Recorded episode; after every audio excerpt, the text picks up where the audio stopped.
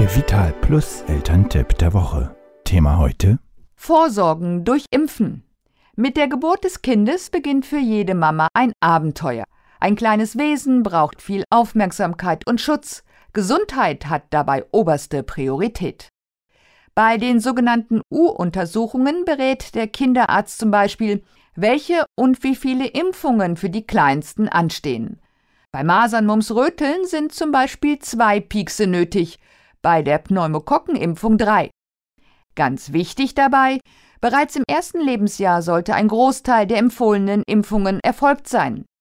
Denn Vorsorgemaßnahmen wie zum Beispiel Impfungen schützen vor schweren Infektionskrankheiten. Mama ist also unersetzlich, besonders wenn es um die Impftermine der Kleinsten geht. Mehr Infos auf wirfürsimpfen.de